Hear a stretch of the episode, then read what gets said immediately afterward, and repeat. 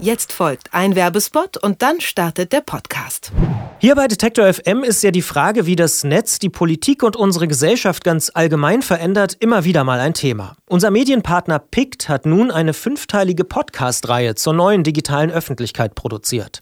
Zu Wort kommen da unter anderem Netzpolitiker wie Konstantin von Notz, Journalisten wie Matthias Spielkamp von iRights Info oder der Krautreporter Christian Fahrenbach. Es geht um Fake News, sinnvolle und weniger sinnvolle Regulierung sozialer Netzwerke und darum, wie Webdesigner unser Verhalten im Netz manipulieren. Das Besondere, die Reihe ist exklusiv für das Startup TapeWhite produziert worden. TapeWhite macht es Podcastern einfach, mit ihrer Arbeit Geld zu verdienen. Davon profitieren natürlich auch Hörer. Probieren Sie es aus und hören Sie die erste Folge der Reihe Die neue digitale Öffentlichkeit kostenlos unter tapewhite.com slash at PIQD. Die erste Folge also gibt's unter tapewrite.com slash at picked. Was haben wir gelernt? Der Wochenrückblick mit den Krautreportern bei Detektor FM. War Ihre Woche mal wieder vollgestopft mit Arbeit und anderen Verpflichtungen? Tagesschau und andere Nachrichten sind auf der Strecke geblieben. Wir helfen da gerne aus, denn jeden Freitag spricht der Krautreporter Christian Fahrenbach auf Detektor FM darüber, was die vergangenen Tage so passiert ist.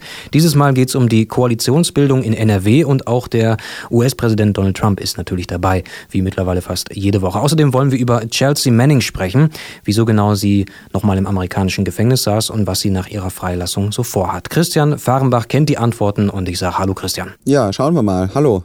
Ja, schon wieder ist die SPD bei einer Wahl baden gegangen, diesmal in ihrem Heimatland beim Heimspiel in Nordrhein-Westfalen ausgerechnet.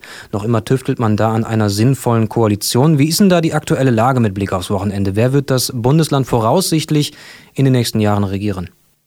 Also voraussichtlich wird es äh, eine schwarz-gelbe Regierung, also unter Armin Laschet von der CDU und ja, und dann schon ist schon die Frage, unter wem von der FDP, denn äh, Christian Lindner hat ja die Partei jetzt zu diesem sehr guten Ergebnis geführt. Es war ja das beste Ergebnis für die Liberalen bei einer Landtagswahl in Nordrhein-Westfalen aller Zeiten. Aber natürlich als Bundesvorsitzender will Lindner auch ähm, für die FDP eine starke Rolle in Berlin spielen. Er hat es jetzt auch schon angekündigt, so ein bisschen, dass er äh, generell möchte, dass Nordrhein-Westfalen offensiver in Berlin auftritt und man könne sich da ja ein Beispiel an Bayern nehmen und wie die CSU dort äh, in Berlin dann für Punkte oder für, für Punkte sorgt oder Themen setzt was natürlich für viele Beobachter eher ein kritisches Zeichen ist, weil ja die CSU dann doch auch oft als sehr aggressiv wahrgenommen wird. Aber äh, unterm Strich ist es so, man hat sich jetzt die Woche über ein wenig geziert und aber jetzt am Ende, des, am Ende der Woche zum Wochenende hin und mit Blick auf nächsten Montag können wir schon sagen, dass es zu Schwarz-Gelb kommen wird, aller Voraussicht nach, denn beide Parteichefs empfehlen ihren Landesverbänden ähm, Koalitionsgespräche, die würden am Montag loslegen und es gibt drei Themen, um die sich das drehen soll. Das ist einmal Bildung, einmal Wirtschaft und einmal innere Sicherheit.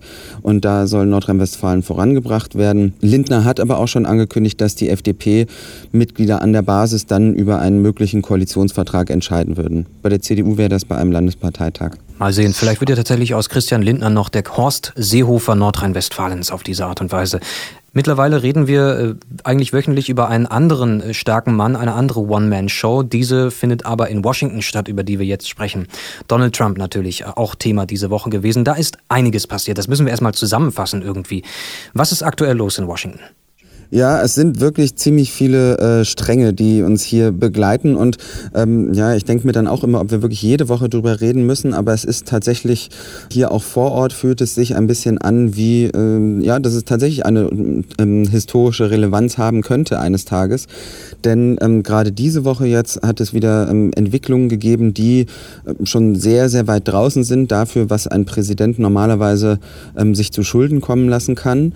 Und ähm, es hat sich so ein bisschen so angefühlt, wie als ob der Schneeball jetzt so ganz langsam anfängt, den Berg runter zu rollen und als ob immer wieder so ein bisschen mehr Schnee dran hängen bleibt und es vielleicht dann eines Tages doch noch zu einer Lawine würde.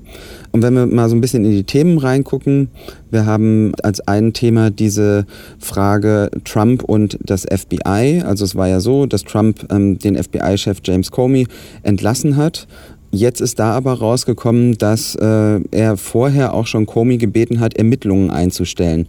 Da ging es um so einen Berater, Michael Flynn hieß der, und da hat Trump so ein bisschen wie so ein alter Mafiosi angedeutet, ja, es wäre doch ganz schön, wenn man das fallen lassen könnte, sinngemäß. Der Vorwurf, der dazu im Raum steht, ist halt Behinderung der Justiz, denn das FBI soll ja unabhängig ermitteln. Und da wäre jetzt die Frage, ob es dazu wirklich kommt. In diesem Fall ist jetzt ein unabhängiger ähm, Ermittler eingesetzt, ein früherer FBI-Chef, der auch wirklich von beiden Seiten, also dem Demokraten und den Republikanern, sehr stark akzeptiert ist, der aber auch dafür bekannt ist, dass er sehr gründlich und sehr langwierig ähm, seine Ermittlungen vorantreibt. Also das heißt, da äh, sieht es so aus, als ob das die Trump-Regierung noch sehr lang beschäftigen wird. Was damit auch zu tun hat, ist, dass Trump schon wieder seinen eigenen Mitarbeitern widersprochen hat, denn es ging darum, welche Verbindungen hat äh, das Trump-Regime bzw. der Trump-Wahlkampf äh, mit den Politikern in Russland. Und da hieß es wieder, dass Trump diesen Sonderermittler erst total begrüßen würde. Also seine Sprecher haben gesagt, er findet das total gut. Aber Trump selber hat natürlich äh, es sich nicht nehmen lassen, auf Twitter das äh, ganz anders rauszuposten, zu posaunen. Und er hat auch in einer Rede gesagt, es habe in der Geschichte der Menschheit noch nie eine größere Hexenjagd auf einen Politiker gegeben.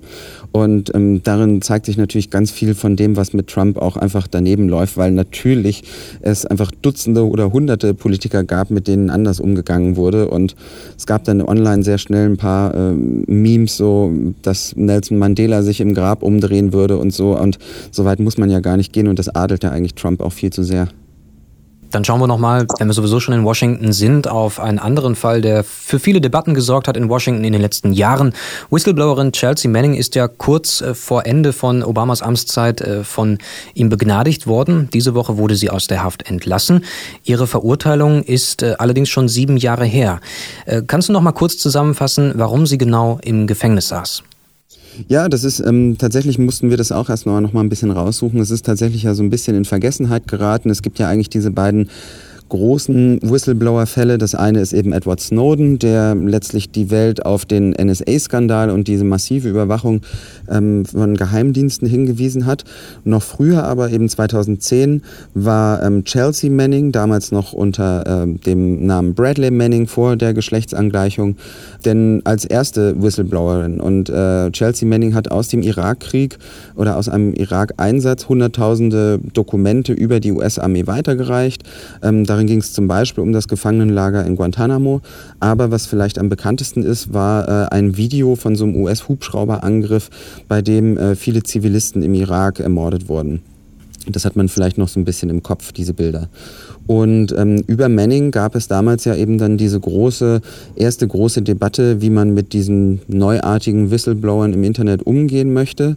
Manning selbst wollte eine Debatte über Kriege anstoßen und so die Frontlinie war so ein bisschen, dass man gesagt hat, okay, die Gegner fanden, das ist Landesverrat, es hat Leute in Gefahr gebracht, diese Dokumente zu veröffentlichen, aber Befürworter argumentieren eben, dass Manning im öffentlichen Interesse gehandelt hat und Missstände aufgedeckt hat damit, denn aus den Dokumenten waren Handlungen Handlungen ersichtlich, die äh, seitens des Militärs nicht in Ordnung gehen.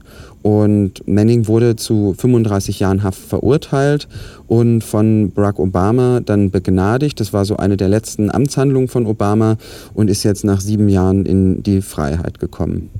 Wie ist denn Ihre vorzeitige Freilassung von der Öffentlichkeit wahrgenommen worden, vor dem Hintergrund einfach auch dieser großen Debatte, die seinerzeit dazu geführt wurde? Also ehrlich gesagt, hier in den USA habe ich das relativ wenig mitbekommen. Also es gab so ein paar Vollzugsmeldungen, die gesagt haben, ja, okay, sie ist jetzt in Freiheit.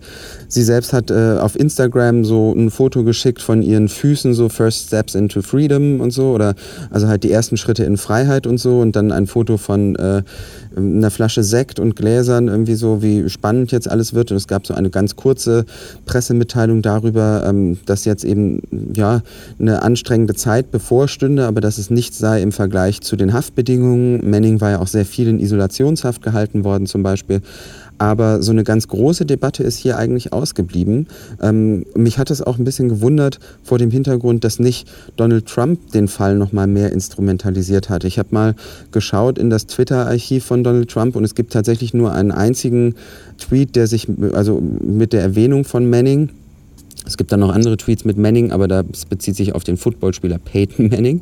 Und es gibt nur einen Tweet äh, aus dem Februar, wo er kurz geschrieben hat, dass äh, Manning eben eine Verräterin sei und so. Aber es war jetzt kein Thema, das ihn anscheinend groß beschäftigt hat. Und auch jetzt hat er nicht instrumentalisiert nochmal die Debatte darüber, ob Manning wirklich hätte freigelassen werden sollen oder nicht.